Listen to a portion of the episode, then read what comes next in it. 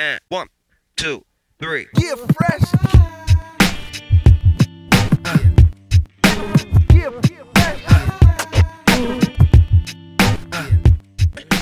Boy, from your backside. Buenas a todos y bienvenidos a un nuevo episodio del podcast de Cancha NBA, donde, como siempre, os traemos las mejores historias, noticias, anécdotas y curiosidades de la mejor liga de baloncesto del mundo.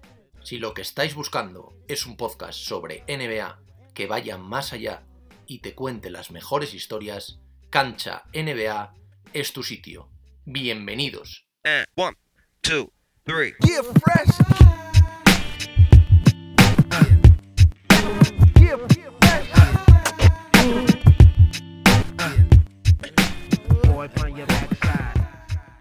Habréis visto en el título de este episodio, hoy vamos a dedicarlo a hablar sobre la figura de Willy Hernán Gómez.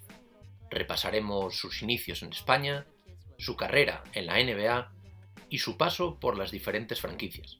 También, por supuesto, su adaptación a la liga, sus vivencias e incluso algunas anécdotas para tratar de conocer un poco más al Billy más cercano. Y para esto tenemos el placer de contar en nuestro podcast con un invitado muy especial y que es una de las personas que mejor lo conoce. Él es Guillermo Bermejo, su agente y representante. Le ha acompañado desde su etapa en la ACB, en España, y también en su salto a la NBA, tanto en un principio en los New York Knicks como en su periodo en Charlotte y ahora en su nueva aventura en Nueva Orleans. Pocas personas le conocen mejor que él, así que creemos que es el invitado ideal para repasar su historia y ahondar en los entresijos de la liga. En fin, muchas ganas de charlar un rato con él y profundizar en una de las figuras del baloncesto español en la NBA actual. Una historia de superación, trabajo y esfuerzo por encontrar un sitio y un papel importante en la NBA. Muchas ganas de empezar ya a charlar con él, así que, como siempre, y sin más dilación, vamos con el episodio de hoy.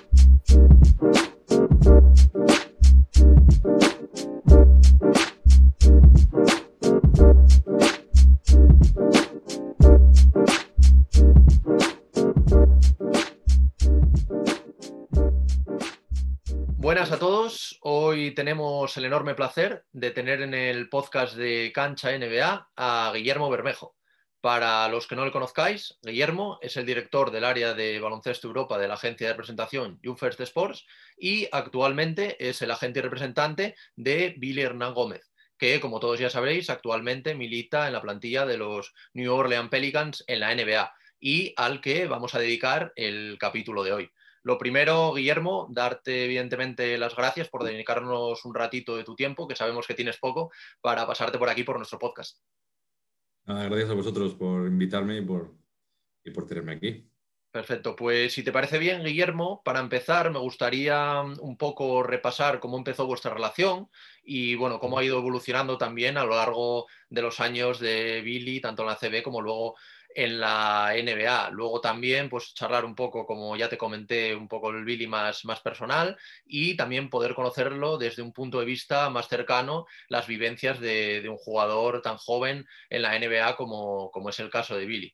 Entonces, ahora, bueno, te, también te iré al final comentando una serie de anécdotas que he leído y situaciones que me han llamado bastante la atención y con lo que yo lo que quiero es que también se conozca un poco el lado más humano de un jugador de la NBA como, como es el bueno de Billy, que también hay, hay veces que, que solo se ve el aspecto deportivo y me interesa también que, que se pueda apreciar lo otro.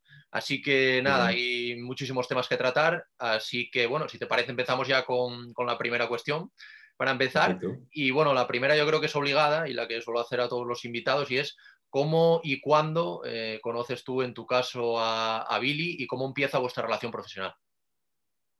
Bueno, eh, prim el primer recuerdo que tengo de, ver a Billy eh, fue en el cadete del, Real Madrid, cuando él ficha, porque ficha de segundo año de cadete en el Real Madrid, si no estoy mal informado, y entonces esa, esa misma temporada pues recuerdo verlo en el equipo y pues ya era bastante grande, eh, quizás el, el, cuerpo era bastante diferente a lo que es, a lo, a lo que es ahora, digamos, un poco más, de alguna manera, gordito, menos atlético, eh, pero ya se le veía un poco la, las maneras y, y, el talento, digamos, de espaldas al aro, pues era alguien con muchos recursos ya desde entonces, y eso que él empezó a jugar baloncesto relativamente tarde, porque estuvo jugando mucho tiempo fútbol eh, organizado. Otra cosa es que luego dentro de la familia pues jugaran sus pachangas y, y, y, jugaran algo a baloncesto informal, pero digamos que el baloncesto organizado empezó mucho más tarde eh, de lo normal y, y, hasta entonces había jugado al fútbol. Así que eh, nada, lo conozco ahí. A raíz de eso pues empieza un poco la relación, empezamos a hablar con sus padres fundamentalmente. Y, nada, ya luego ya de segundo año de junior, pues él decide, decide venir con nosotros o al, cabo de, o al finalizar el primer año de junior. Eh, y desde entonces, o sea que estamos hablando básicamente de 10 años de relación a, día de hoy. Y bueno, ¿cómo, ¿cómo, es un poco esa relación? Porque al final yo creo que también nosotros tampoco conocemos esa, esa labor que haces tú, por ejemplo, como, como, representante de un jugador NBA. Si nos puedes comentar tu día a día de, con, con, Billy, si también si lo vas a visitar, si lo haces todo desde, desde Madrid, un poco para que nosotros sepamos cómo, cómo es esta profesión. A ver, mmm, si quieres, te explico cómo ha ido cambiando la relación, porque sí. al final no es lo mismo representar a un chico de 17 años que, que, juega en una cantera de un equipo ACB a representar a un jugador profesional eh, de baloncesto que juega en la NBA y bueno, y, o sea, la, digamos que el, la, eh, para empezar la relación es diferente, seguro. Al final, eh, por mucho que no haya tanta diferencia de edad, que entre Billy y yo no hay tanta, o hay, hay alguna, pero no hay tanta, eh, pues siempre hay un poco una, una cierta barrera con, con, los chicos de 16, 17, 18 años, con gente más mayor, porque al final pues, se cortan más, no, no, son tan, no son tan directos o igual no, no muestran su personalidad tal y como son. Eh, con el tiempo, evidentemente, pues van cogiendo más confianza y se van soltando. Fue el claro caso de, de Billy. Eh, quizá al principio pues, la relación es más con los padres que con el jugador. Eh, luego eso va evolucionando con el tiempo y, bueno, en el caso de Billy, pues hemos pasado por todas las etapas, digamos, ¿no? Eh, al final, pues eh, él firma un contrato profesional en el Real Madrid, sale dos años cedido a, a Sevilla, eh, de ahí mm, da el salto otra vez al Madrid, a jugar en el primer equipo, después de una temporada salta en la NBA, o sea que al final hemos recorrido un camino importante, luego en la NBA pues ya es de su tercer equipo, así que hemos, nos hemos visto en todo tipo de situaciones el día a día, digamos, o la relación con él y, relación laboral y también personal, porque al final, después de tantos años, pues también hay una relación personal bastante, bastante fuerte, eh, eh, pues eh, evidentemente es diferente a la, de, a la que tienes con un jugador joven, como te decía en su momento, eh, pero bueno, todo se sofistica mucho más, ¿no? porque al final eh, jugadores que están a ese nivel pues eh, requieren de un nivel de atención, de servicio, digamos, de,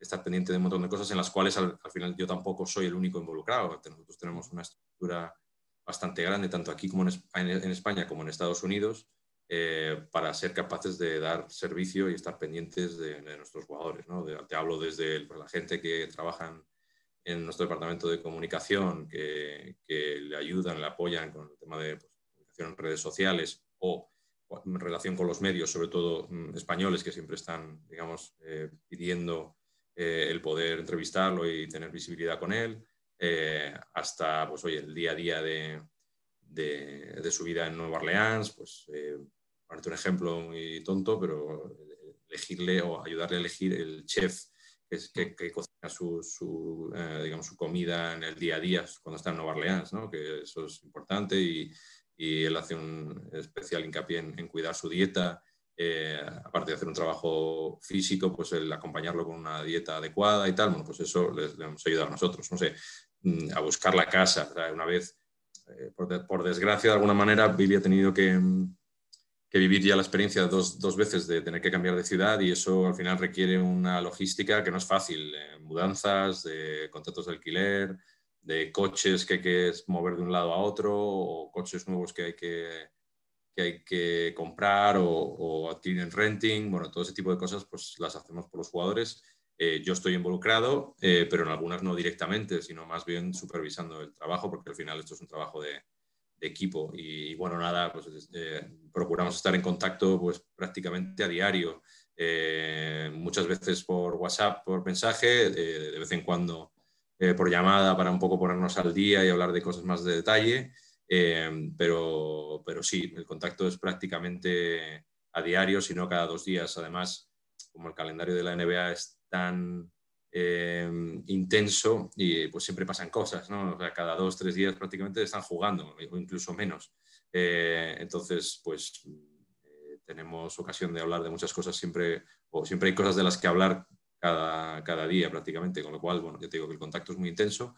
Yo voy allí en condiciones normales y sin, y sin pandemia de por pues eh, suelo ir con bastante frecuencia. Eh, pues te diría que a lo largo de una temporada mínimo cuatro, a veces cinco, en algunas ocasiones incluso hasta seis veces, o sea, prácticamente cada mes, cuatro, cinco, seis semanas eh, he estado allí. este año estuve en, en noviembre para la agencia libre y luego también ahora a principios de febrero ahí en Nueva Orleans y la idea también es ir antes de que acabe la temporada ahora a principios de mayo. Eh, así que menos de lo que, de lo que sería habitual, pero, pero bueno, sí, eh, con, mucha presencia, a pesar de que yo lo represento directamente, pero también tenemos eh, estructura propia en Estados Unidos y, ahí a través de Jim Tanner, que es el director de operaciones nuestro para Estados Unidos, pues él también tiene contacto con, con él y con, con nuestra estructura, estructura, allí, ¿no? Pero al final la relación viene de tantos años que soy un poco el, digamos, como el, la gente principal, ¿no? O, persona de, contacto más directa.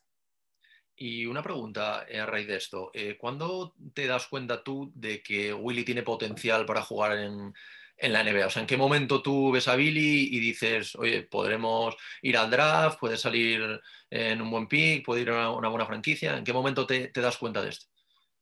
Pues mira, cuando eh, empezamos a representarlo, mmm, ahí siempre es, complicado, la verdad, eh, proyectar, ¿no? Incluso cuando estás hablando de chicos de 17, 18 años, eh, pues hay algunos que apuntan muy alto y luego no llegan, otros que no apuntan mucho y de repente llegan, otros que se quedan por el camino. El caso de Billy, mm, yo creo que no era un jugador claro 100% de decir, este, este, tío va a jugar en la NBA, ¿no? Eso no era así, te soy sincero, pero sí que se advertía un potencial importante todo el mundo hablaba del sustituto natural de Felipe Reyes, ¿sabes? de ser un, de un jugador muy importante eh, eh, a ese nivel, ¿no? de Real Madrid y selección española. Em, yo realmente empiezo a, verlo en competiciones internacionales con la selección española. Él juega el europeo, luego juega el Mundial Sub-19 en Praga y ahí cuando juegan, no sé si no recuerdo, jugaron contra Canadá seguro, que había gente pues, como Trey Lyles, había jugadores que luego acabaron en la, NBA y luego estaba en una selección americana que era muy potente, con un montón de jugadores, prácticamente la mayoría han acabado jugando en la, en la NBA y, ahí viéndolo jugar contra ellos te das cuenta de que no hay diferencia y de que él eh, tiene el nivel. Eh, eh, él juega el, europeo sub-20 en Grecia y ahí quedan subcampeones, perdiendo contra Turquía y Billy es quinteto ideal y tal. Y básicamente en, esos dos años, digamos, ves un poco que, eso puede ser una realidad. Él además coincide esos dos años que va cedido en Sevilla con Kristaps, eh, bueno, con Kristaps, con Radicevic, con ciertos jugadores que venían estando en el radar de la NBA. ahí da un salto importante, sobre todo en ese segundo año, lo hace muy bien y ahí es cuando realmente nos damos cuenta de que la opción de la NBA es una realidad y, de hecho valoramos el hecho de entrar o no entrar en el draft, porque todavía le quedaría un año más, eh, o lo podía haber quedado ese año, digamos, del Real Madrid, pero pensamos que ese, ese momento es ideal porque venía de jugar mucho, de hacerlo muy bien, eh, y ahí es cuando decide meterse en el draft, eh, vamos a Estados Unidos, entrena allí y, luego sale elegido en la segunda ronda. Y bueno, creo que lo habían escogido en el pick 35, si no me equivoco, y lo habían escogido los Sixers, creo, o 36, sí, algo así, algo así. Eso es, y lo habían escogido los Sixers que posteriormente eh, traspasan los derechos a, Nueva York, ¿no? Y... Eso, digamos, surge en el, al instante, digamos. Sí, eh, Porque nosotros vemos que o nos dicen que va a elegir Filadelfia justo antes de que se anuncie. A los dos minutos nos llaman para decirnos que no es Filadelfia, sino que es Nueva York, que ha comprado el pick a, a Filadelfia eh, para, para tener a Billy. ¿Y cómo se viven estos momentos? Estos momentos en el que tú, bueno, va a entrar tu jugador y de repente son, eh, de repente estoy en Filadelfia y como dices tú, a los dos minutos estoy en, en Nueva York. ¿Cómo, cómo vivís tanto, tanto él eh, como jugador como, como tú como su representante? ¿Cómo, cómo se vive esto?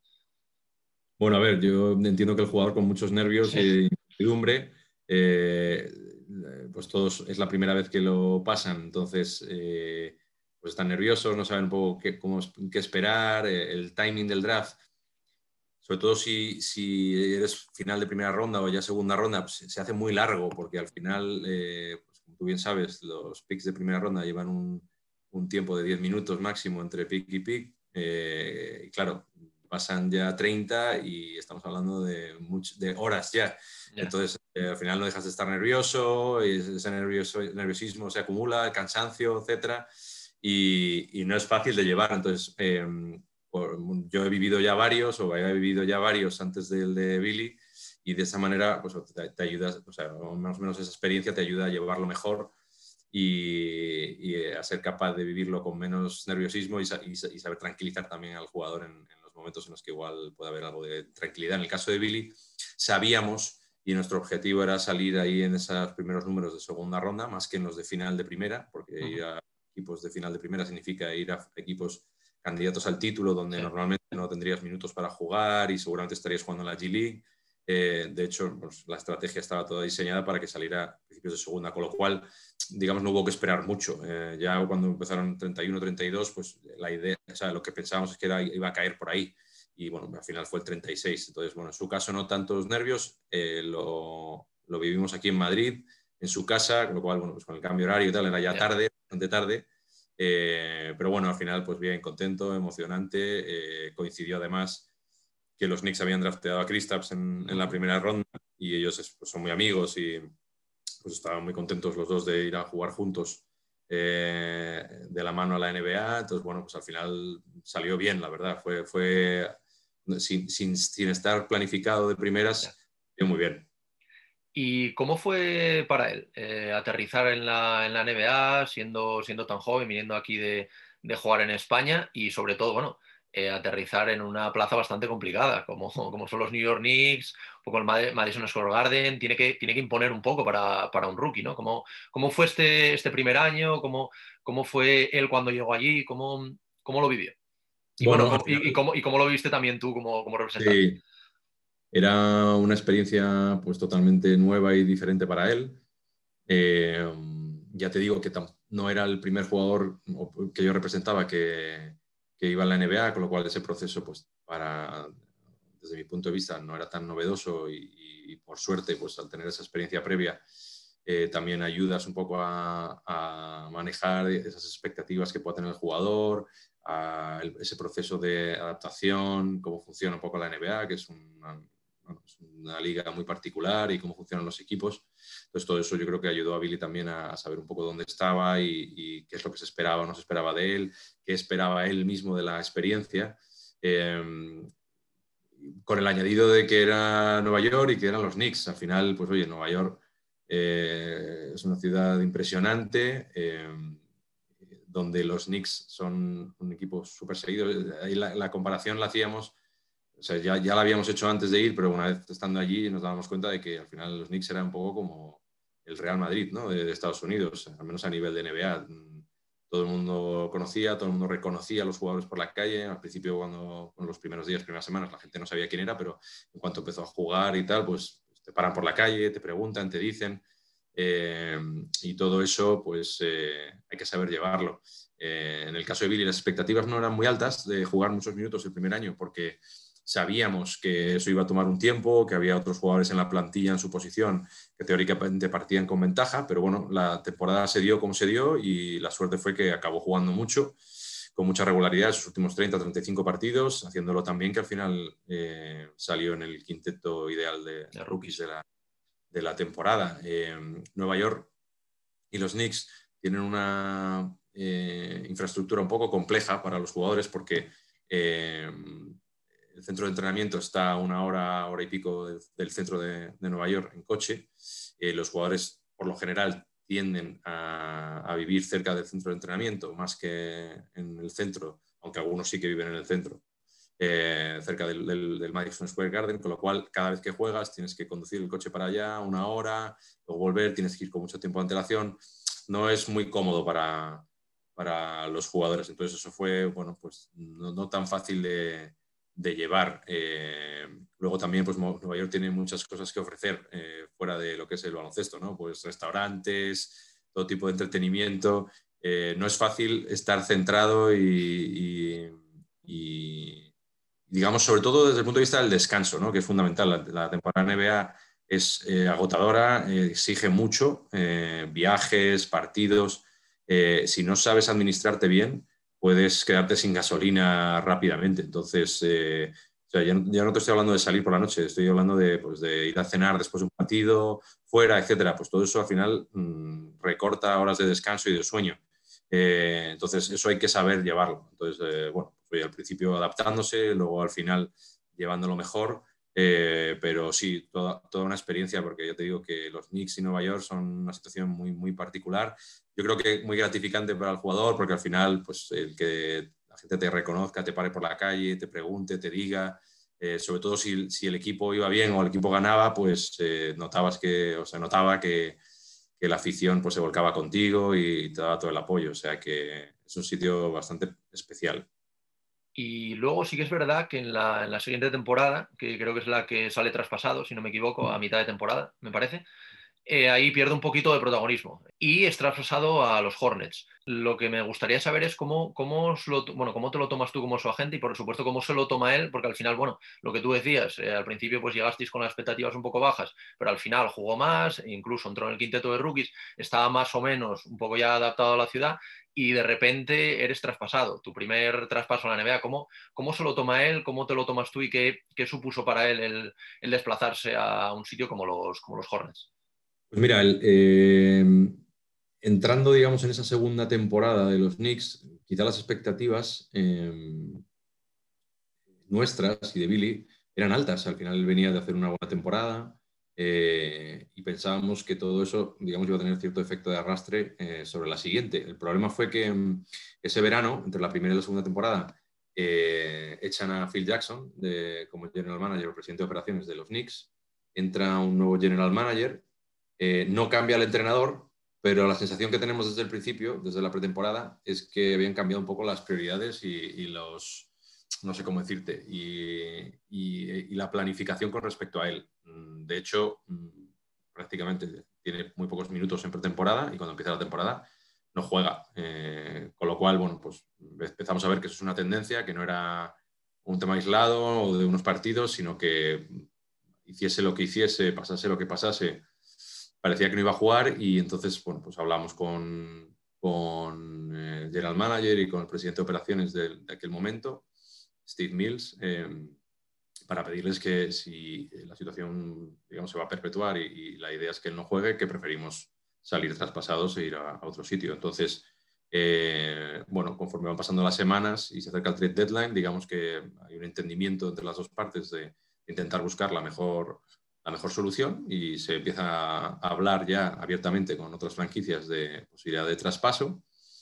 Y bueno, pues como ocurre normalmente con el trade deadline de la NBA, todo ocurre prácticamente al final. Es verdad que llevábamos, digamos, las últimas dos semanas teníamos una idea más o menos clara de dónde podía llegar a acabar, eh, pero sí que es verdad que Charlotte, que era un equipo con el que se había hablado unas semanas antes y luego de alguna manera habían desaparecido un poco del, del panorama, aparece el día antes que coincide con la noche en la que Kristaps se rompe el, el ligamento cruzado eh, jugando contra Milwaukee. Eh, todo fue un poco, un poco extraño y, bastante emocional para, para, Billy, porque al final oye, no deja de ser su mejor amigo, se rompe el cruzado y a, la mañana siguiente eh, yo le llamo para decirle que, que, va a ir traspasado a Charlotte, porque Charlotte había hecho una propuesta que, que a, los Knicks le, gusta, gustaba más que otras que tenían encima de la mesa y que igual pensábamos que iban a ser más factibles ¿no? que, que la de Charlotte. Entonces al final acaba, acaba allí. Eh, o sea, desde ese punto de vista, pues nosotros lo queríamos, o sea, queríamos que saliera traspasado y que pudiera ir a un sitio donde tuviera más opciones de jugar. Eh, sí que pensábamos que serían otras franquicias con las que llevábamos hablando más tiempo, pero bueno, en la NBA también sucede eso a veces, ¿no? Eh, apareció Charlotte, hizo una propuesta que a, a Nueva York le satisfacía y, y fue para allá. ¿Y cómo, cómo fue cuando, o sea, cuando llega a Charlotte, cómo es su adaptación? Porque, bueno, al final, lo que comentábamos antes, eh, siendo un rookie, pues ya es complicado, ya se había adaptado un poco a Nueva York y ahora de repente adaptarse a una franquicia que, vamos, por lo que sé, no tendrá nada que ver con, con la de los Knicks, pues tiene que ser complicado. ¿Cómo, cómo se lo tomó él? ¿Cómo, cómo fue esta adaptación?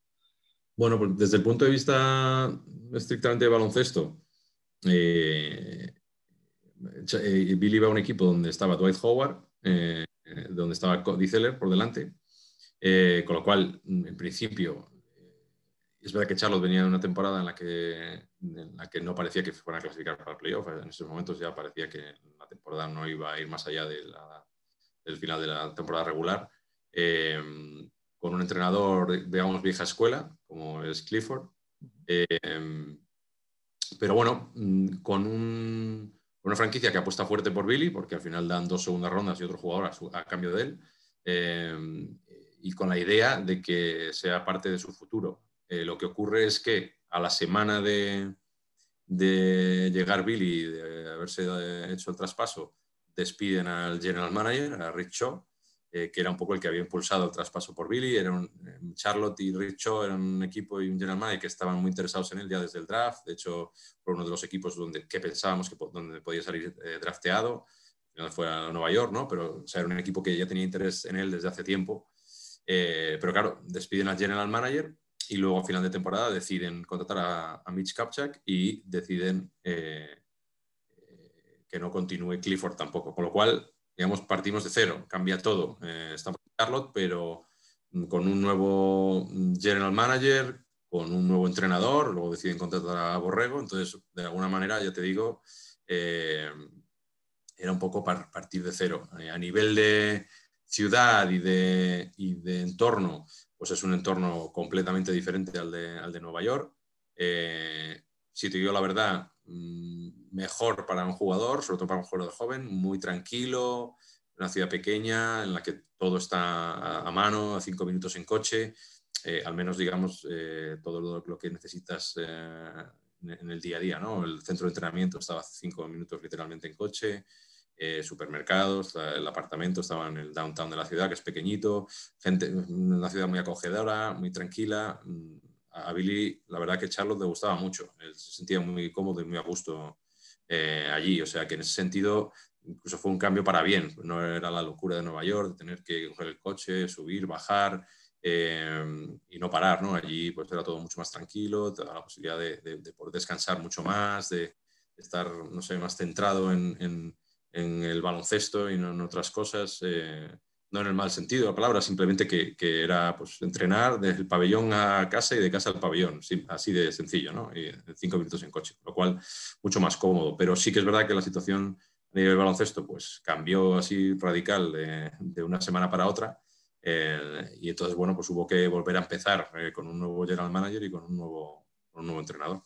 Y así un poco por, por encima, las diferencias entre, la- entre las dos franquicias de trabajar con los jugadores, ¿qué diferencias sustanciales así podrías comentarnos entre cómo trabajan los jugadores, por ejemplo, los Knicks y cómo lo hace en el caso de, los Hornets? Pues mira, los Hornets, a pesar de ser una franquicia relativamente pequeña, eh, creo que, que hacen un buen trabajo de, de desarrollo de jugadores, de hacer que los jugadores se sientan cómodos, eh, tanto ellos como su entorno. Eh, es una franquicia muy familiar, eh, donde hay un trato muy cercano de todos, eh, desde arriba abajo. El propio Michael Jordan, pues eh, también un poco dependiendo de la temporada y de cómo vayan, ¿no? Si el equipo nos va muy bien, igual no se deja ver demasiado, ¿no? Pero si el equipo va medio bien, él siempre está o, o- o es bastante partícipe de todo, está en aparece en los entrenamientos, en los partidos, eh, con lo cual, bueno, pues todo es muy cercano y, y muy familiar. Eh, y en ese sentido, mm, ya te digo que mm, el enfoque también a raíz de la entrada de Mitch eh, Kapchak y, de Borrego, que venía de los San Antonio Spurs, es de desarrollar a los jugadores, de, draftear joven, de intentar eh, formarlos.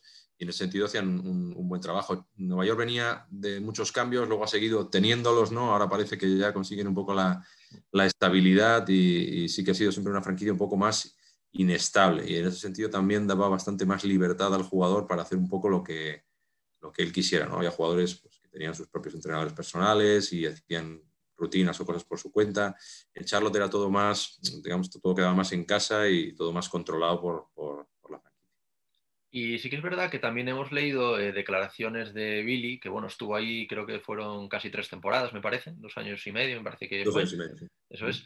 Y, y, decía que bueno, que pasó momentos buenos, momentos muy buenos, pero también momentos malos, con pocos minutos. Y lo que quería saber un poco, y también ahondando en la personalidad de Billy, ¿cómo, cómo le afectaba a él y cómo se tomaba, por ejemplo, estos, estos partidos, que a lo mejor pues te pasas tres, cuatro partidos, cinco partidos fuera de la rotación, ¿cómo, cómo es él y cómo se lo toma? Porque bueno, eh, somos conscientes de que hay jugadores que a lo mejor son súper positivos, siguen trabajando, pero que hay otros que, que, se hunden. Entonces, un poco por saber cómo, cómo es él personalmente a la hora de trabajar, no tanto cuando vienen las cosas buenas, sino también con las, con las cosas malas y cuando se queda, por ejemplo, fuera de la rotación. Pues mira, te diría que si, que si Billy no es muy bueno o no se ha convertido en alguien muy bueno a la hora de gestionar eso, no estaría en la NBA ahora mismo. Eh, y al final ha sido un poco a la, fuerza, porque no, no, le ha quedado más remedio que adaptarse un poco a la realidad, no solo suya, yo creo que es una realidad que afecta a muchos jugadores en la, en la NBA, ¿no? Hay, hay unos pocos eh, que son las estrellas que saben que van a jugar sí o sí y que tienen cierta regularidad, para los demás el futuro siempre es incierto, nunca se sabe. De repente pasas de jugar a no jugar y, y tampoco nadie te da muchas explicaciones, por lo general. Eh, cosas que no están en tu control, ¿no? Entonces, al final, Billy lo que ha aprendido con el tiempo es que tienes que controlar lo que tú puedes controlar, que es tu esfuerzo, tu dedicación, tu día a día, tu trabajo. Eh, yo creo que es evidente si ves fotos o vídeos del físico de Billy de cuando empezó en la NBA al de ahora, pues ha habido un cambio radical. Eh, entonces, todo lo que tú puedas controlar, eh, contrólalo e intenta maximizarlo eh, y, y, y, dar el, y dar el 100%. Y lo demás, pues ya vendrá o no vendrá, pero no te puedes frustrar pensando en que, bueno, ahora este entrenador no me pone o pasan tres partidos que no juego, es muy, muy complicado de llevar, ¿no? Y todo esto es más fácil de decir que de hacer. Eh, por eso tiene aún más mérito lo que, lo que ha hecho Billy por lo que ha pasado y, y el hecho de que ahora en Nueva Orleans mm, haya conseguido un cierto rol y un cierto peso específico dentro de la franquicia, siendo su tercera franquicia. Eh, y eso es porque él se ha adaptado, eh, ha sido muy fuerte a nivel mental eh, y ha sido capaz de, de, llevarlo. De hecho, ha llegado a un punto, y ya no solo por un tema de edad, ¿no? que él de alguna manera se empieza a convertir un poco en veterano. ¿no? Las plantillas de NBA, pero algunas son muy jóvenes. Pues en, sí. en Orleans estamos hablando de que Zion, que seguramente sea el mejor jugador de ellos, tiene 20 años, eh, Brandon tiene 23, eh, Alonso tiene 21, 22, eh, el, el, core, digamos, del equipo es jovencísimo, entonces Billy para ellos es casi un veterano, va a cumplir ahora 27 años. Y de alguna manera se ha visto un poco forzado um, por eso, no forzado, sino que la, la, la, situación ha llevado a que él sea un poco uno de los veteranos y líderes del, del vestuario. De hecho, ahora pues es alguien al que los jóvenes van a pedirle consejo, hablan con él, pues ahora antes del trade deadline, algunos que igual estaban un poco inseguros, no sabían qué iba a pasar, no sabían qué, podía llegar a pasar con ellos y con posibles traspasos, oye Billy, ¿esto cómo lo llevas y cómo, me aconsejas? O sea que ahí se ha convertido él en un, en un referente. Eh, todo eso él ha, sido, ha tenido la virtud y la capacidad de darle la vuelta digamos, y hacerlo una, una virtud eh, y, y, algo que es un punto fuerte de él, ¿no? Su fortaleza mental y, y el no rendir y el estar siempre eh, preparado. Eh, ha sido un poco la virtud más eh, grande de, de, Billy durante todo este tiempo. Eh, pero te digo que no es fácil de llevar y al principio era muy complicado y se frustraba. Pero bueno, se dio cuenta con el tiempo que no, había muchas cosas que no podía controlar y que lo que tenía que hacer era eh, dar el máximo estar preparado, entrenar como el que más. Eh, una de las cosas que ocurre en la NBA cuando no juegas es que mm, no se entrena 5x5, eh, son todo entrenamientos dedicados a o cierta carga, de, carga, táctica antes de los partidos y, e individuales, con lo cual, si tú no tienes ritmo de partido, luego si te dan minutos es muy difícil estar otra vez al ritmo de los demás, con lo cual hay que hacer un trabajo extra de cardio, de estar en forma y de tener eh, cierta capacidad eh, física para si te llega la oportunidad, luego no, estar, no llegar desfondado al final de los partidos, ¿no? Y eso, en eso pues tiene mucho mérito también porque ha, encontrado ahí el equilibrio y él sabe si pasan cinco o seis partidos eh, sin jugar, sabe lo que tiene que hacer para que si llega el sexto o el séptimo y le dan minutos, estar preparado y hacerlo bien. Sí, la verdad es que, es que es lo que vemos, que al final cuando te sacan de la rotación a lo mejor cinco o seis partidos, luego volver a coger la forma es muy, muy complicado porque al final lo que tú dices, que si te sacan ya de 5 para 5, pierdes el ritmo de partido, incluso de entrenamiento, es muy complicado. Entonces, bueno, eso, por eso a raíz de esto venía un poco la, un poco la pregunta, pues como, porque sí que es verdad que él, eh, aunque sí que, ha jugado en las franquicias en las que ha estado, pues siempre ha pasado por algunos partidos que ha estado fuera, entonces un poco para, para, conocer esto. Y un poco a raíz de lo que comentabas antes del caso de Michael Jordan, eh, he leído una, bueno, unas declaraciones de Billy que dice que sí que es verdad que cuando él fue a la franquicia, eh, Michael Jordan le, le, bueno, le ayudó bastante, incluso le, le dio consejos. Eh, a ti te comentaba algo de esto, eh, te dijo qué, significó, porque al final, pues que el mejor jugador de todos los tiempos eh, venga y te, y te dé consejos a ti, que prácticamente eres un, eres un rookie, aunque bueno, aunque la liga ya casi sea, te haga ser veterano, pero ¿qué, qué fue para él esto? ¿Qué, qué te contaba? ¿Qué, ¿Qué te decía acerca de esto? Bueno, pues me, lo contaba todo con detalle, porque al final no deja de ser el mejor jugador de todos los tiempos. Que, el, jugador, el, mejor jugador de todos los tiempos es tu jefe, ¿no? Sí. Eh, o el propietario de la franquicia y además, como te decía antes, se, se involucra, intenta involucrarse bastante en el, en el día a día del, del equipo. Eh, y en ese sentido, pues con jugadores nuevos o con jugadores más jóvenes, igual él intenta hacer un poco de mentor y de darles consejos y apoyarlos. O sea que, claro, para Billy eso era algo impensable años atrás, ¿no? El, el, el estar en, no sé, en el mismo equipo sí. con el mejor jugador de todos los tiempos y que viene a hablarte y te viene a dar consejos, pues de alguna manera no deja de ser hasta un, un sueño hecho realidad, ¿no? O sea que él, él, él por un lado, encantado eh, y, y, muy contento por haber vivido esa experiencia. Al final, Billy ha tenido la suerte también a lo largo de todos estos años en la NBA de jugar con un montón de jugadores pues que van a ser Hall of Famers o, o, o, jugadores muy importantes en la liga, ¿no? Eh, Billy ha estado en Nueva York con Derrick Rose, con Carmelo Anthony, eh, eh, estuvo con Dwight Howard en, en, en Charlotte, eh, no sé, ahora está con Zion, está con Brandon Ingram, Alonso, ha compartido vestuario con un montón de jugadores muy importantes, Joaquim Noah, no sé, si hago memoria, te digo que me salen muchos, eh, este, Kemba Walker. Eh, el propio Porzingis también, bueno, cuando estuvo ahí en bueno, Nueva York. Evidentemente, no, eso ya, vamos, no, ellos son, son amigos, o sea, Sí. eh, ya, ya ni los cuento, ¿no? Pero, eh, y él, ha- porque Billy es un muy buen tío y súper afable y súper abierto, él ha desarrollado una muy buena relación con todos esos y, y esas son experiencias vitales que, que se va a llevar con, consigo, ¿no? Aparte del de hecho de, de, estar jugando en la mejor liga del mundo, es el quinto año que está allí ya, eh, pues todo eso son experiencias que te llevas al bolsillo y que, y que van, a, van a formar parte de tu vida ya para, para los restos. O sea que ha tenido suerte y, y ha sido un camino muy, muy, muy interesante. Y una, una, cosa, él también, si no me equivoco, pasó por la Summer League, puede ser, un verano, me suena sí. en, en Charlotte.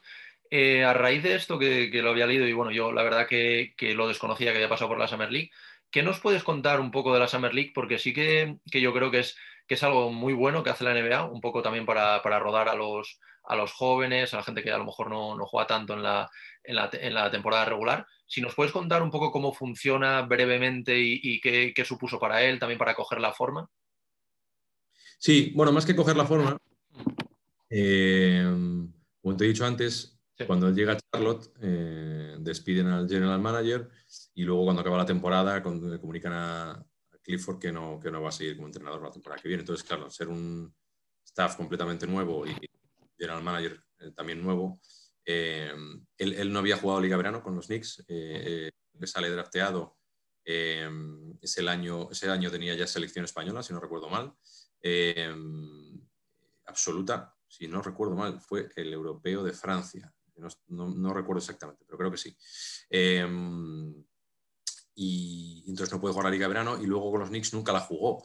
No jugó Liga de Verano, nunca ha jugado G-League. Entonces eso es un proceso normal para los rookies, ¿no? El, el, el al menos jugar liga de verano o incluso que algún partido te toque bajar a la D-League. Él no había experimentado ninguna de las dos, entonces eh, a raíz de, de, entrar un nuevo general manager y de, y de y venir un nuevo entrenador, bueno, pues nos piden un poco que, que vaya a la liga de verano con, con, los rookies o los jugadores de primer año que estaban allí. Eh, bueno, un poco para que ellos lo vieran, lo conocieran mejor eh, y se, familiar, se, familiarizaran más con él. Entonces, eh, al final, pues la Liga Verano, los equipos lo que hacen es juntar a, los rookies que acaban de seleccionar el draft, más otros que igual no han drafteado, pero que tampoco han salido drafteados y, y quieren ver, y jugadores de primer, segundo año, más jóvenes, que ya llevan en el equipo un tiempo. Eh, y sobre todo pues el hecho de juntarlos, entrenar una semana, diez días antes, eh, preparar partidos, verlos cómo responden en situaciones de, reales de partido. ¿no? La Liga de Verano al final eh, pues es un, abierta al público, si, si, es la de Las Vegas, pues eh, a veces estás jugando en frente de, de 8.000, 10.000 personas, ¿no? dependiendo contra, contra quién juegues. Bueno, pues ponerlos en situaciones de, de juegos reales y, ver un poco cómo, cómo, son. Entonces a Billy le piden ir, él, él va, de hecho lo hace muy bien media 20 puntos y rebotes, eh, bueno, digamos que domina y bueno, ellos quedan satisfechos un poco con, con esa experiencia. Era, era, un poco más por verlo y conocerlo mejor uh -huh. que, que, otra cosa, ¿no? Y desde el punto de vista de Billy, pues tampoco era una mala experiencia para vivir y, y estar allí, ¿no? Ya te digo, nunca había estado, así que, bueno, fue su, su primera vez allí y, y, fue bastante bien. Y bueno, ahora, una vez que bueno, acaba su, su periodo con Hornets, eh, si no me equivoco, se convirtió en agente libre, ¿no? Que fue cuando, ahora, cuando pasó a los Pelicans. Eh, ¿cómo, ¿cómo, es un poco este proceso? Este proceso en el que el jugador se convierte en agente libre, eh, que puede negociar con las, con las demás franquicias y también individualizándolo en, en lo que fue para él ahora, ahora su, su, traspaso, bueno, su fichaje por, por los Pelicans. ¿Cómo fue este proceso? ¿Cómo lo vivió él? ¿Cómo lo viviste tú? Porque al final, bueno, también es, es otro, otra vivencia que suelen tener los jugadores NBA a lo largo de los años y que Billy ya, ya tiene y un poco si nos lo puedes comentar cómo fue, cómo es el hecho de, de salir como agente libre, las franquicias, que te llamen un montón de franquicias, elegir, cómo, cómo es todo esto. Mira, este año fue eh, diferente a los demás, eh, diferente por muchos motivos. Eh, primero porque mm, la temporada acabó sí. antes de lo normal. segundo porque la postemporada, digamos, o el periodo de tiempo entre el final de la temporada y la agencia libre fue eterno. normalmente no lo es. los siempre son mucho más cortos, ¿no? La agencia libre acaba el 1 de julio, estamos hablando que las finales acaban a principios de junio, pues no hay ni siquiera un mes entre el final de las finales eh, o el, el, el, final de la temporada y el inicio de la, de la, de la agencia libre. En este caso hubo prácticamente seis meses, eh, no, incluso más. Más, sí. Sí, sí, más, más. Uh -huh. eh, ocho, nueve meses, entonces claro, se hizo eterno. Eh, antes de que se acabara la temporada por, el, por el, la pandemia, pues eh, hubo conversaciones bastante serias para, para intentar re, renovar el contrato de Billy con Charlotte, interés por parte de ellos de, de renovarlo. Esas conversaciones eh, quedaron un poco en stand-by eh, con la idea de, de, continuar hablando antes de que acabara la temporada. Billy, al haber sido segunda ronda del draft y ser un contrato multianual el que tenía, le permitía el poder ampliar su contrato durante la temporada, ¿no? cosa que con las primeras rondas pues, no es posible. Entonces, bueno, la idea era un poco seguir hablando. A raíz de la pandemia, pues bueno, todo queda un poco así parado y en, y en el aire. Eh, mientras tanto, pues nos siguen dando señales un poco de que la idea es de intentar renovarlo allí y tal.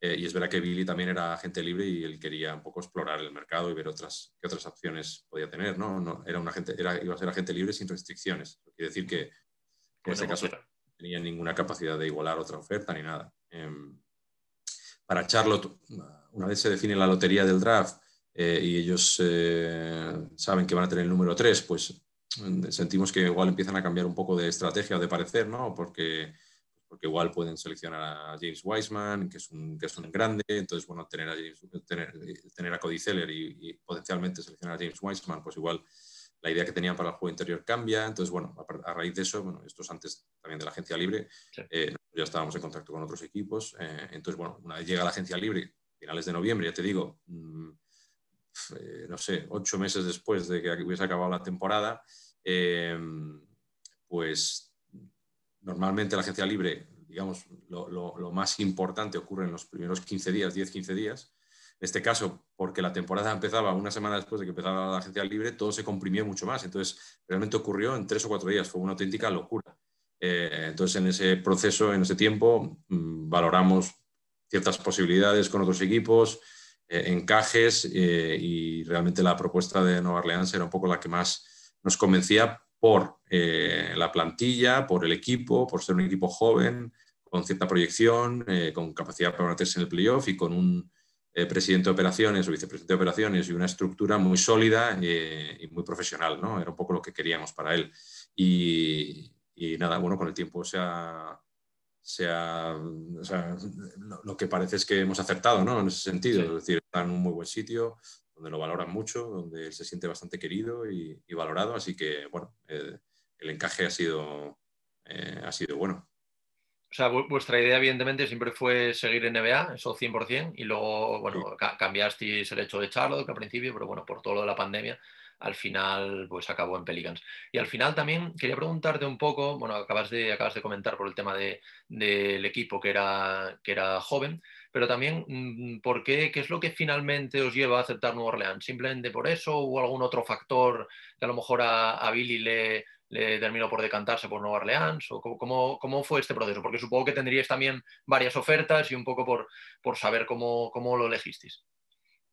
La propuesta de Nueva Orleans, eh, a pesar de que el contrato no era totalmente garantizado, había una parte que sí y otra que no, eh, eh, nos, llamaba más la atención que otras quizás porque pensábamos que iba a ser un equipo bueno y que crecer dentro de un equipo bueno siempre tiene más recorrido que crecer dentro de uno no tan bueno, ¿no? Digamos, veníamos de dos años en Charlotte donde el equipo no había sido tampoco muy sólido, eh, aunque ellos, bueno, pues oye, era un equipo joven, a pesar de eso, se veía que iban en trayectoria ascendente. Es decir, si, si Charlotte al final hubiera hecho una propuesta, digamos, del agrado de Billy, seguramente pues, seguiría ahí, ¿no? No, no fue el caso al final, eh, pero lo que sí que veíamos era un poco el potencial de Nueva Orleans en convertirse en un equipo ganador de playoff y una franquicia de referencia dentro, dentro de la NBA, ¿no? Billy no ha jugado playoffs todavía, ¿no? Y eso es una de las cosas que le apetecía.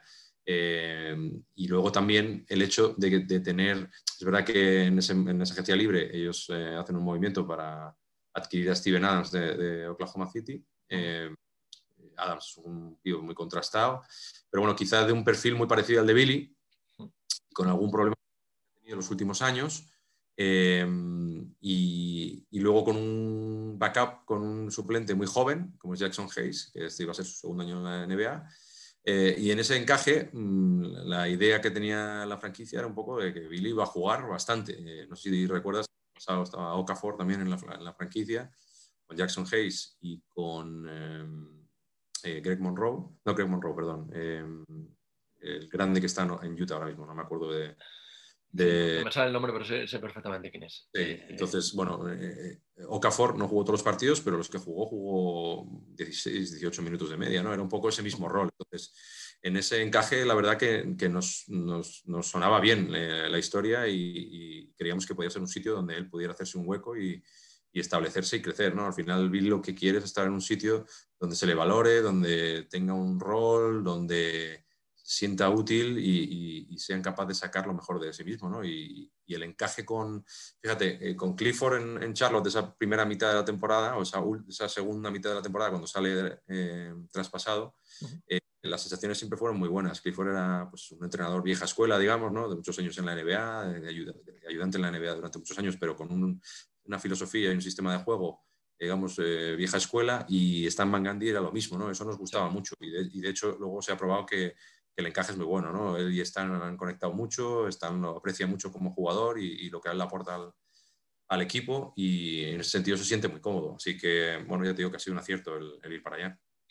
Y también, igual que la pregunta que te, que te comentamos antes, un poco la diferencia eh, entre estos Pelicans como franquicia con los Hornets y con los Knicks ¿Qué, dirías? O sea, ¿qué tiene los Pelicans que no tengan sus otras dos franquicias? Y un poco viceversa, un poco cómo, cómo es los Pelicans, cómo trabajan con los jugadores, cómo también es la ciudad donde él vive, cómo, cómo es un poco todo, todo el entorno que, rodea a estos Pelicans. Bueno, a ver, bueno, en cuanto a ciudades, pues hay evidentemente contrastes. Eh, Nueva Orleans es una ciudad más mm, cosmopolita o, o, más de, digamos, de vivirla en la calle, ¿no? Charlotte mucho más tranquila, la típica ciudad pequeña americana, con un downtown pequeñito, con una vida muy tranquila. Eh, Nueva Orleans tiene más vida en ese sentido, a pesar de que ahora, pues oye, Billy ha ido en medio de la pandemia y, y realmente hay muchas cosas que no se están haciendo de las que normalmente se hacen. La ciudad está poco más cerrada, digamos, de cara al público, pero bueno, es una ciudad con mucho movimiento, siempre con muchos turistas. Eh, eh, con mucha vida, eh, de alguna manera en ese sentido parecida a Nueva York, sin, sin la locura y el tamaño de, de, Nueva York, con un clima mejor eh, que cualquiera de las dos eh, y en general bastante acojadora. en las franquicias, pues te diría que Nueva Orleans es la, la franquicia mejor organizada de las tres, si, si, comparamos muchas cosas. ¿no? Ellos tienen un, una, el, el, vicepresidente de operaciones, David Griffin, eh, fue el anterior general manager de, de, los Cleveland Cavaliers cuando ganaron el título con, con, LeBron James. Él estuvo muchos años allí, venía de Phoenix también, eh, y es alguien con las ideas muy claras eh, y, ha, y, ha, creado ahí una estructura, la verdad, muy buena. Eh, el, el, staff de entrenadores también muy enfocado al desarrollo de jugadores. Hay varios exjugadores como Beno Udrich, como Corey Brewer, eh, que trabajan con, con, los jugadores a diario, incluso, pues, oye, de vez en cuando son parte de los 5x5 o los 3x3 que puedan hacer eh, para simular situaciones de juego. O sea, son, es, un, es un staff de, técnicos muy, eh, muy metido, digamos, eh, y con un enfoque muy claro hacia el desarrollo del, del, jugador, con una cultura muy buena eh, y con una organización, la verdad, súper profesional eh, en todos los sentidos. Todo está muy bien organizado.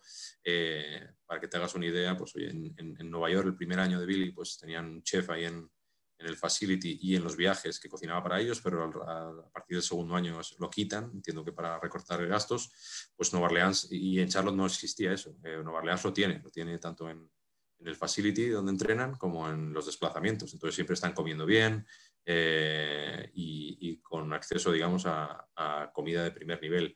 Eh, todo, eh, todos los detalles los cuidan a la perfección. O sea, de todas te diría, evidentemente ahora yo ya desconozco cómo la situación en Nueva York, ¿no? Actual, o uh -huh. la, que, la, que, pueda ser en Charlotte ahora mismo, pero comparando situaciones en los momentos en los que ha estado Billy, pues te diría que Pelinka es la, la mejor organización de las tres. Y dentro ya un poco más de, de, los jugadores que juegan ahora, que bueno, como comentabas antes, pues bueno, destacar evidentemente a, a Sion, evidentemente a Alonso, a Ingram. Eh, ¿cómo, ¿cómo, ha vivido él pues pasar a jugar con, con, este tipo de jugadores que al final, pues bueno, son jugadores jóvenes? El caso de Zion, pues un jugador, bueno, de los tres, pero en especial de Zion, un, un, tío que con 20 años está haciendo los promedios y las barbaridades que está haciendo. ¿Cómo, cómo, lo, ha, lo ha llevado él? ¿Cómo, ¿Cómo se ha integrado él dentro de, estos jóvenes, porque como tú dices, a pesar de, ser, joven, mmm, incluso parece un veterano con, con, chavales de 20 años al lado. Entonces, al lado de él. Entonces, ¿cómo, cómo ha sido toda esta integración? ¿Qué, qué ha supuesto para él? ¿Qué te, ¿Qué te comenta? ¿Fue fácil? ¿No fue fácil? ¿Cómo un poco, si nos podías comentar?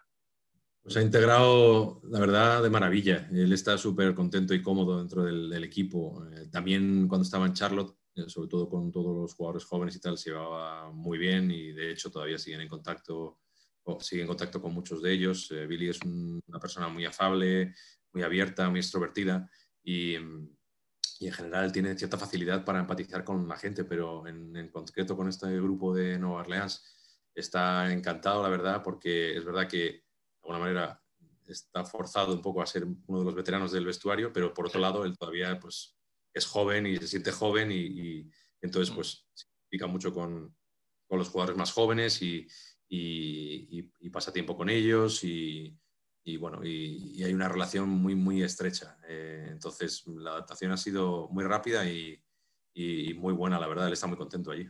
¿Y el jugador que más ha sorprendido? Supongo que Zion al final. Bueno, a ver, sobre, o sea, dentro de la pista, el, sí, porque Zion es diferente a, pues, a, cualquier otro jugador que hayas podido ver en tu vida, ¿no? Sí. Eso, Billy para todos.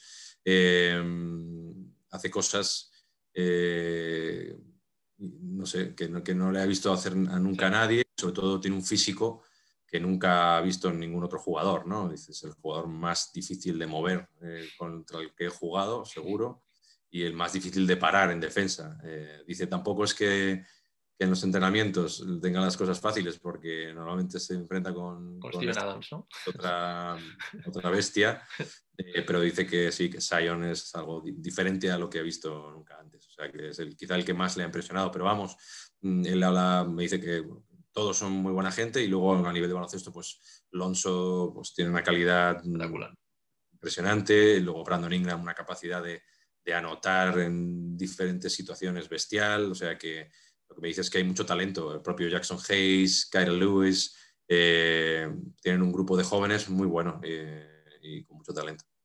Y respecto a esto, ¿cómo, ¿cómo está asumiendo, sobre todo últimamente, Billy, el rol que tiene en la plantilla?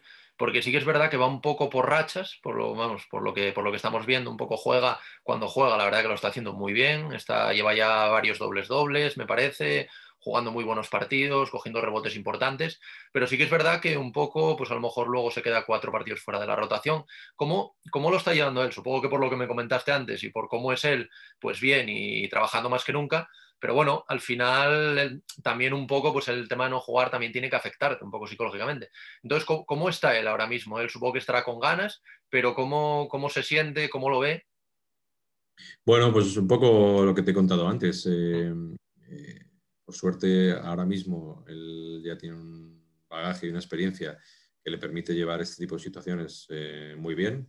De, de hecho, mm, quizás hasta, hasta un punto en el cual se siente cómodo, es decir, no, no, no le incomoda, él sabe el valor que tiene para el equipo, Sí. el entrenador se lo hace saber cada día, eh, sabe que en el momento que haya opciones va a jugar, de hecho, pues ahora por las lesiones, eh, el entrenador ha decidido poner a Jackson Hayes al 4 Sí. y a él al 5, en una alineación un poco eh, old school, porque Zion casi de, de- de base, James Sí. Johnson, Jackson Hayes, muy, muy, o sea, si, si, si la NBA se lleva al small ball, eso es eh, huge ball, ¿no? Entonces, pero han ganado partidos y les ha ido sí, bien. Están jugando bien. Eh, pues siempre que el entrenador puede eh, y encuentra minutos para él, se los va a dar y eso a él le hace sentirse bien y, y valorado. Entonces, bueno, pues va a depender un poco de las situaciones, de cada partido, de los matchups que, que puedan tener, eh, de las lesiones también. Entonces, bueno, al final la NBA es- todo cambia cada día, entonces hay que estar preparado para, para todo. Yo creo que él va a seguir jugando de aquí a final de temporada. Eh, igual no juega los 18 o 19 partidos que quedan, pero, pero va a jugar o va a tener su papel importante en eso y la idea, lo que ellos quieren es al menos estar en, eh, en esos puestos de play-in y poder ser parte de la postemporada. Esa es un poco su idea. Sería el primer año que estaría en un equipo que juega en la postemporada y eso es lo que él quiere. Sí, porque, porque al final, pues bueno, Billy, por sus características, es un poco más, eh, lo que decías tú, pivot de un poco más la vieja escuela. No es tal, pues a lo mejor un pivot ahora que tiene tiro exterior.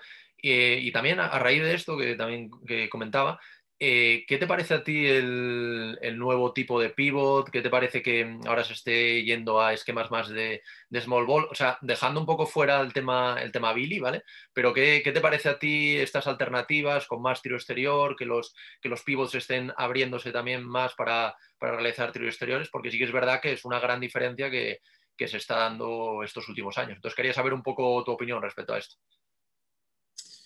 Bueno, pues yo siempre he sido de la opinión de que la virtud siempre está en el término medio. Entonces, eh, hay un tema estadístico que es evidente, ¿no? De, de porcentajes de tiro y de, y de acierto y que el triple vale un punto más que una canasta de dos, eso es innegable. Eh, es, es, esto coge mucha carrerilla y, y, se convierte en una moda a raíz de que los Golden State Warriors pues, dominan la NBA. Pero claro, no todos los equipos tienen a Stephen Curry, a Yeah. Kevin Durant, a Clay Thompson. Entonces, eh, en la NBA también siempre hay un cierto efecto arrastre, eh, que si algo funciona, todo el mundo lo intenta copiar, ¿no? Yeah. Eh, pero no todos los equipos tienen a los jugadores para poder llevar a cabo ese tipo de, de, de juego. Entonces, yo creo que en algunas situaciones se fuerza a, a, equipos a jugar de una cierta manera eh, que sus jugadores no están hechos para, para jugar de, esa forma. ¿no? Entonces, yo creo que eh, la virtud está en esos entrenadores que saben encontrar un poco el equilibrio entre ese juego, que es evidente que es hacia donde va la NBA y donde va el baloncesto en general, eh, y el saber aprovechar las virtudes de los jugadores que ellos tienen. ¿no? Pues oye, San Antonio siempre ha demostrado, Popovich han demostrado que, que aun cambiando un poco la, filosofía de juego de la NBA, se puede, ser, se puede tener éxito y se puede, ser y se puede ganar muchos partidos jugando diferente, ¿no? O haciéndolo de otra manera, sabiendo que el tiro de tres es muy importante, eh, pero también no descuidando, eh, sobre todo, las virtudes de los jugadores que uno tiene. Entonces, en este caso, Van Gandhi, que es escuela vieja, entrenador vieja escuela, eh, sabe un poco el equipo que él tiene e intenta adaptarse a eso. tiene un jugador totalmente diferencial y además diferente a, a, todo lo que hay en la NBA, que es Zion Williamson, que es un jugador que con el balón en las manos mmm, marca diferencias solo por el, la explosividad de su físico, la capacidad que él tiene para finalizar cerca del aro y eso condiciona el resto del juego. Entonces, eh, es verdad que ellos, si tuvieran mejores tiradores, seguramente, pues se verían aún más beneficiados de, de poder crear más espacio para que Sion vaya para adentro, un poco con Milwaukee, con, uh -huh. con Antetokounmpo. Antetokounmpo.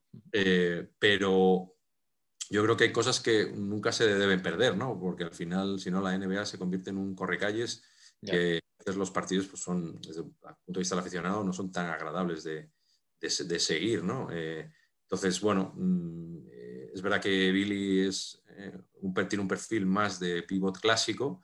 Eh, es verdad que él también ha hecho un esfuerzo y, y, ha dedicado mucho tiempo a mejorar su tiro exterior y aunque eso no se está reflejando en los partidos, porque al final, pues oye, cuando juegas 15, 16 minutos por partido, es lo mismo que si juegas 28 y sabes que te vas a poder tirar tres triples por partido, ¿no? Yeah, yeah.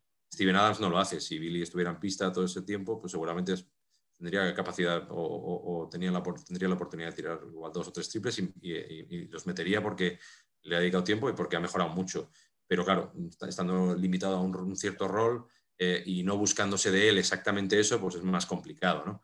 Eh, pero sí que ves también pivots que se reciclan, ¿no? O Balanchunas, que era un pivot que en sus primeros años solo jugaba cerca del aro, pues ahora resulta que tira de tres también. Y es un pivot clásico de poste bajo, de meter el balón dentro y de aprovechar esa virtud que él, que él, tiene, ¿no? Pero aparte de eso, pues se ha reciclado y, y, y, tira por fuera. Entonces, inevitablemente todos los jugadores, incluido Billy, tienen, van a tender a tener que eh, alejarse del aro y poder ser capaces de tirar de tres. Pero sabiendo que para muchos de ellos mm, uno de sus puntos fuertes es jugar cerca del aro, yo creo que también eso tienes que saber aprovecharlo, ¿no? Igual en, en Nueva Orleans, eh, a pesar de que juegue aquí igual 15, 16 minutos, hay, hay, muchas veces que hay jugadas para él para el poste bajo, porque el entrenador sabe que él en uno por uno en poste bajo pues puede sacar cosas eh, y, puede, y puede anotar o puede eh, doblar el balón para, para, un jugador que esté abierto, porque tiene esa capacidad de, de hacerlo y, entonces le deja hacerlo. Entonces ahí es donde yo creo que está la, la virtud de, de, un buen entrenador, ¿no? no de jugar simplemente un sistema o de una manera concreta porque todos los demás juegan así, porque es lo que hay que hacer, ¿no? que es un poco la sensación que a veces te queda con algunos equipos de la NBA. Sí, un poco que hay que adaptarte también a los jugadores que tienes. Luego lo que tú dices, pues en el caso de Billy, pues ir trabajando el triple, pero claro, lo que tú dices, que si al final tienes 15 minutos en un partido, pues tampoco te puedes tirar tres o cuatro triples, aunque eh, tú lo hayas trabajado y los vayas a meter. Vale, vale. Perfecto, pues oye, también me gustaría, y que ya lo, bueno, lo comentamos un poco antes, pero sí me parece interesante, saber un poco eh, cuáles son para ti los, los, jugadores que más han marcado a Billy en, bueno, en su periplo hasta ahora en la, en la NBA. Un poco los que hayan a lo mejor eh, servido como sus consejeros, eh, un poco ya, ya, no tanto amistad, que ya lo hemos comentado antes, sino más consejeros que más le han ayudado, que a lo mejor aún le siguen ayudando. ¿Cuáles, son estos jugadores? No sé, algún nombre que se te ocurra.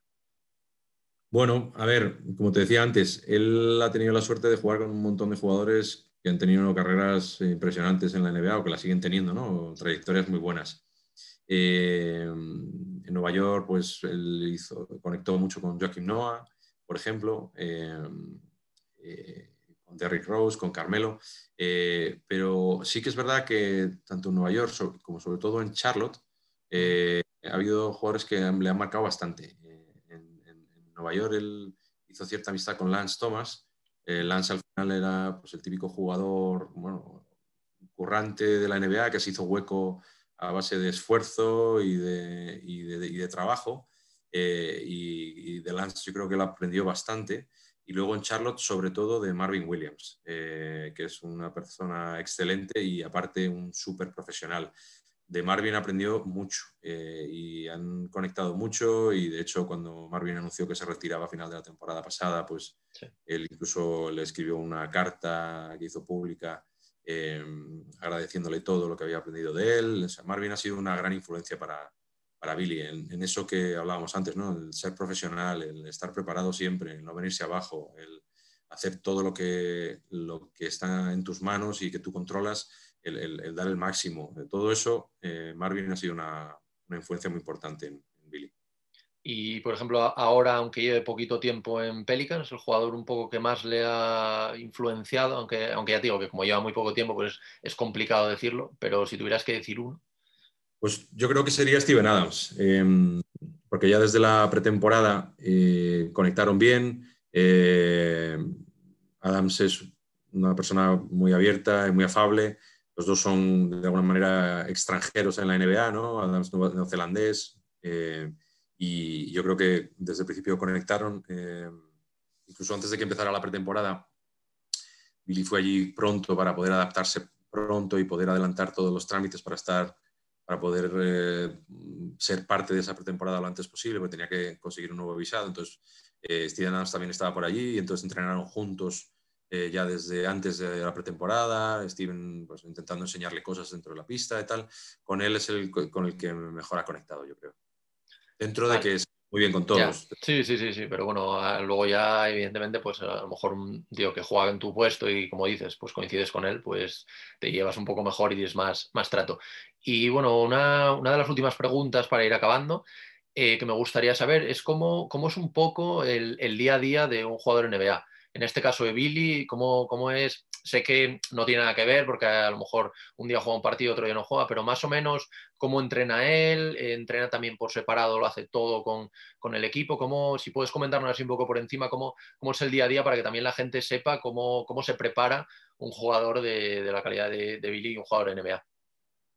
Pues eh, el día a día ha- cambiado bastante a raíz de la pandemia, porque ahora pues eh, las cosas que puedes hacer en tu tiempo libre pues son básicamente quedarte en casa y ver películas, leer o jugar a la videoconsola. Sí. No hay mucho más que hacer.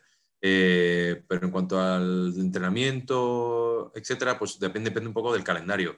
Como te decía, o sea, ahora están jugando, creo que la media es un partido cada 1,9 días, Sí. es decir, un partido cada dos días. Entonces, dentro de ese calendario y, y sabiendo que varios partidos de esos son fuera de casa, pues no hay mucho tiempo para, el- digamos, el ocio. Entonces, prácticamente todo el tiempo que tienes libre lo dedicas a descansar y a estar en casa, y como te decía, ver una película, leer o jugar a la videoconsola. Eh, ellos entrenan prácticamente todos los días, aunque si vienen, por ejemplo, de un back-to-back y luego no juegan hasta los tres días siguientes, pues seguramente el día, ese día después del back-to-back tengan libre, eh, pero él procura ir a entrenar todos los días, aunque haya, aunque haya libre, eh, ellos tienen acceso al facility en cualquier momento eh, y él siempre va a entrenar por su cuenta, o bien hacer físico, tiro, eh, trabajar algo concreto en su juego.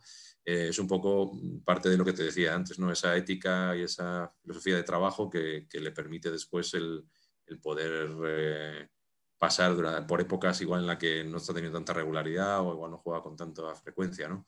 Eh, eso se ha convertido al final en un hábito en él. Entonces, él, aunque tenga día libre, eh, parece que, que, lo esté vendiendo yo aquí, ¿no? pero es una realidad. Él, aunque tenga el día libre, va al, va al, centro de entrenamiento y hace su físico, hace tiro, eh, igual cardio si no está jugando o lleva algún partido seguido sin jugar. O sea que él intenta estar, tener la máquina engrasada.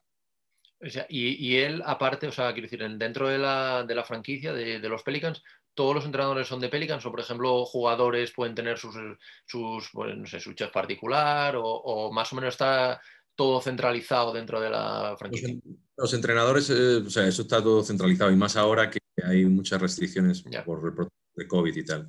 Eh, en ese sentido, todos entrenan en el facility.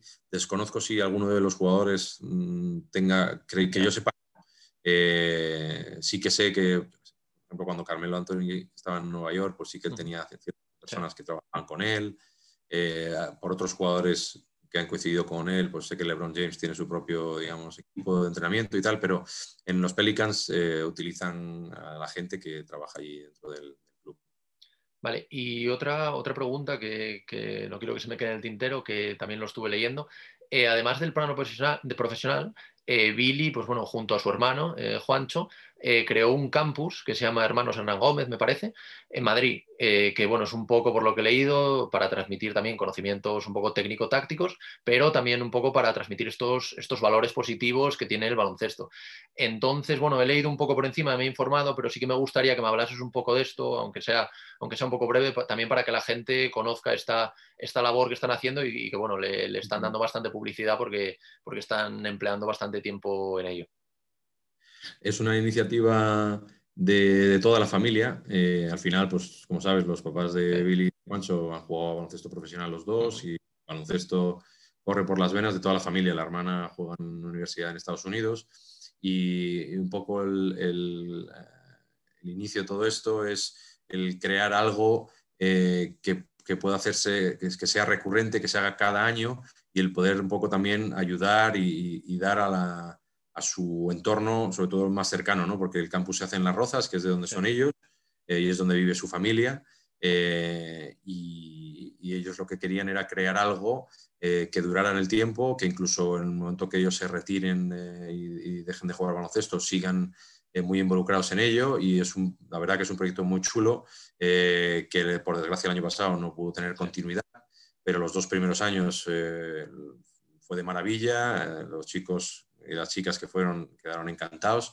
y que además quieren hacer este año y, van, a, llevar a cabo este año. O sea que eh, ellos, eh, en el caso de Billy, ¿no? lo organizan un poco para seguir conectados con, su, entorno más cercano, con los chicos. A, a, a, los dos les encanta estar con chicos jóvenes, dar consejos, enseñar.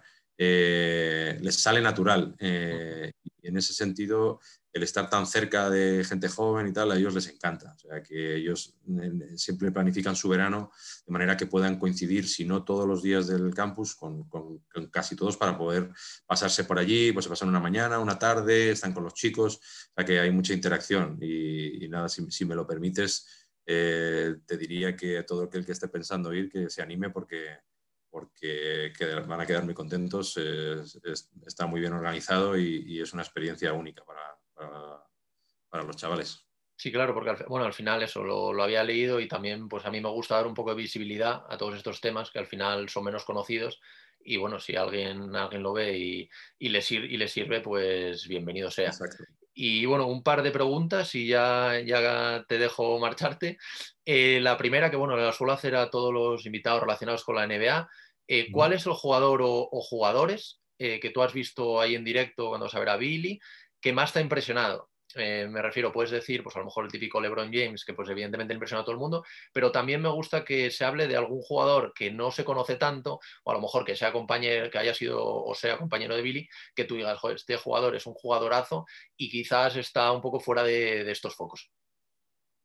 Bueno, a ver, mmm, o sea, me, me, me, ha venido uno a la cabeza rápidamente cuando estabas eh, haciendo la pregunta, que, que no, voy a, no voy a descubrir porque ya has conocido, pero quizá no tenga ese aura de superestrella que tienen otros, pero Kemba Walker. Eh, tuve la suerte de coincidir, eh, y esto, si no recuerdo mal, fue en la temporada 18-19, en aquellos partidos que hizo más de 50 puntos seguidos, eh, y estaba ahí en Charlotte viéndolo. Y, la verdad que fue impresionante. Eh, Kemba, además de eso, pues es un tío espectacular, súper humilde, eh, buena persona, eh, que se preocupa por sus compañeros, que tiene buena relación con todo el mundo. Eh, así que te diría que, que, que más de los que más me ha impresionado ver en vivo y, ver cómo dominaba. Eh, ganó esos dos partidos prácticamente él solo, ¿no? echándose el equipo a la espalda.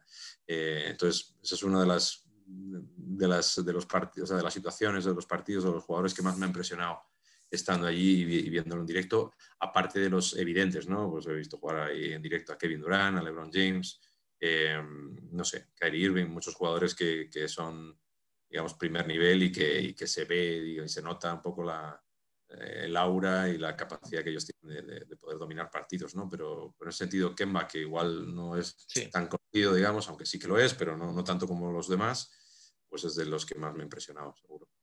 Genial. Y bueno, ya por último, y también por no robarte más, más tiempo, Guillermo, ¿qué esperas de cara al futuro para Billy en la NBA?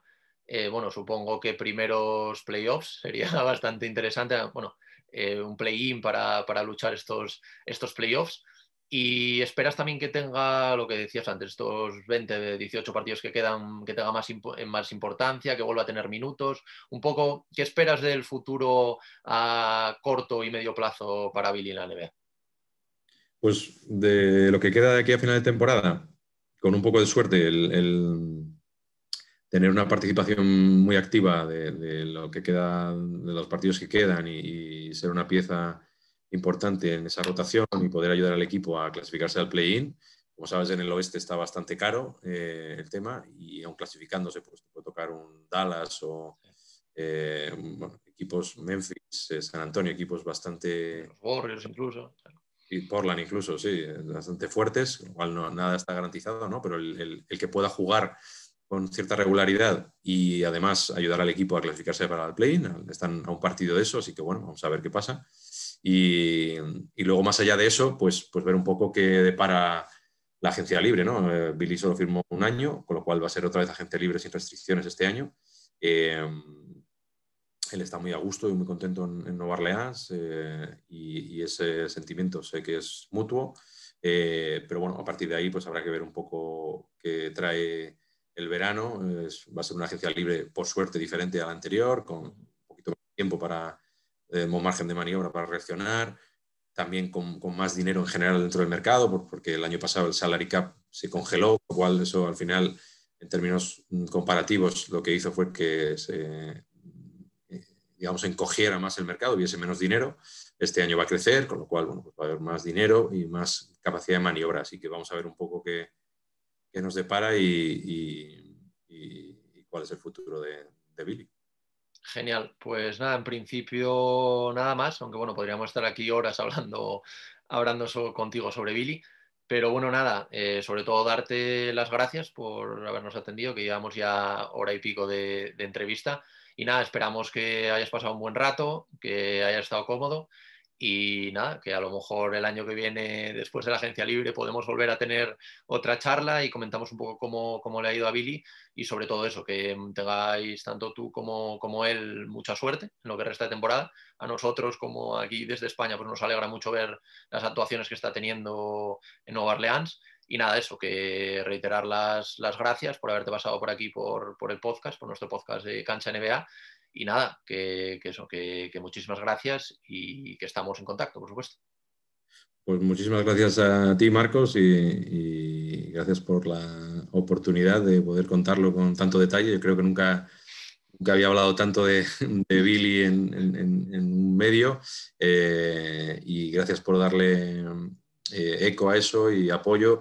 Una, cosa que siempre digo eh, es que haces, en general en España, eh, no valoramos lo, que, lo difícil que es eh, llegar a la NBA, establecerse en la NBA y hacer carrera en la NBA. No, no, hay muchos jugadores que, sean capaces de hacer eso. ¿no? Y, a Billy a veces siempre se le achaca, no, bueno, ¿qué hace allí? ¿O por qué, por qué, sigue en la NBA? Bueno, seguir en la NBA significa estar en la élite de la élite, de, en este caso de tu trabajo, de tu deporte, ¿no? que es el baloncesto. Eh, y ahí es donde quiere estar Billy. Y él tiene ese sueño de, hacer carrera y estar toda su vida en la NBA y es por lo que está peleando y con un poco de suerte es lo que le va, eh, lo que le va a salir eh, y se lo habrá ganado él. Eh, entonces eso, todo eso tiene mucho mérito y yo creo que a veces... sí, no, no, se le da la visibilidad que se le debería dar. Y como que pierde un poco la relevancia. sí, porque, porque al final como estamos acostumbrados a Pau y a, y a, Mark, pues al final parece hasta fácil, ¿sabes? Pero... Claro, pero claro, Pau y Mark son únicos. Claro, eso es. O sea, son superdotados de esto y, y jugadores únicos. Entonces, eh, pues lo que hace él, lo que hace Juancho, eh, alguna medida, en alguna medida lo que hace Ricky también, ¿no? eso tiene un mérito bestial y yo creo que la gente no lo valora lo, suficiente, incluso lo critica, ¿no? Eh, pero yo creo que tiene un mérito bestial eh, y, más aún, como tú decías, ¿no? habiendo pasado por situaciones en las que no juegas y tal, el todavía seguir ahí y, claro, porque, porque al final yo también... Hacerse hueco y, y, hacerse, y, hacerse, alguien importante. También tengo la impresión de eso, lo que por eso te comentaba antes, lo de si os habéis planteado el hecho de dejar la NBA, porque sí es verdad que, que hay gente, sé que en vuestro caso no es, pero pues hay gente que a lo mejor pues, no juega minutos y dice, mira, me voy a Europa, me voy al Madrid, voy a, voy a Sí. jugar en, en el mejor, en el mejor equipo de los mejores equipos de Europa y voy a poder disputar todas las competiciones. Pero él que siga ahí luchando, pues también un poco le, le honra y que al final no olvidemos que ahora hay actualmente, creo, cinco españoles solo en la NBA. O sea, que parecen muchos, pero al final de toda la gente que juega en España, que haya cinco españoles y que uno sea Billy, bueno, y, y el otro sea Juancho, que estén dos hermanos en la, en la élite, como tú comentas, al baloncesto, es, es algo impresionante. Es único, es, Es único, es que igual estamos mal acostumbrados. Estamos ¿no? mal acostumbrados, lo que pasa Sí. con, con el hecho de Pau y Marc, pues nos mal acostumbró, eh, pues do- dos anillos Pau, uno Marc, ahora que a lo mejor puede luchar por el segundo, pues evidentemente son lo que tú dices, dos, dos referentes y dos figuras pues muy complicado de alcanzar, pero, pero no hay que desmerecer tampoco lo que, lo que están haciendo el resto de jugadores. Por eso ah, te decía que, que te daba las gracias por un poco por dar ahí nada.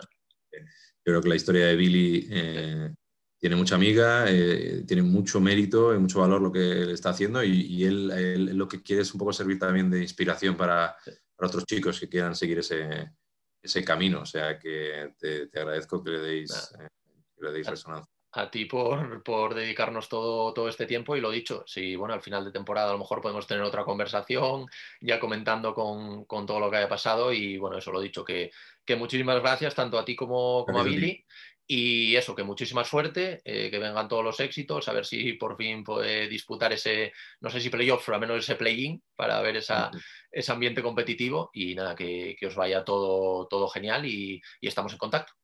Muchas gracias. Vale, Igualmente. pues venga, un saludo Guillermo. Saludo. Hernan Gomez down the lane. Hernan Gomez, a lefty slam.